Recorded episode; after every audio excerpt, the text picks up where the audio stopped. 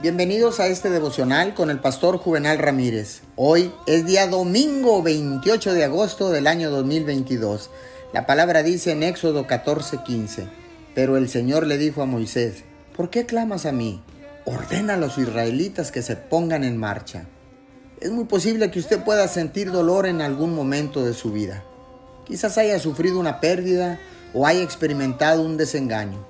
Mi mensaje es, esto no es el fin del mundo. Dios sigue teniendo un plan. No se siente a lamentarse de todas esas heridas en su corazón. No permita que la amargura se establezca o establezca el tono de su vida. Dios está diciendo, levántate, sécate las lágrimas y persevera. Asume la actitud, me duele, pero sigo estando aquí.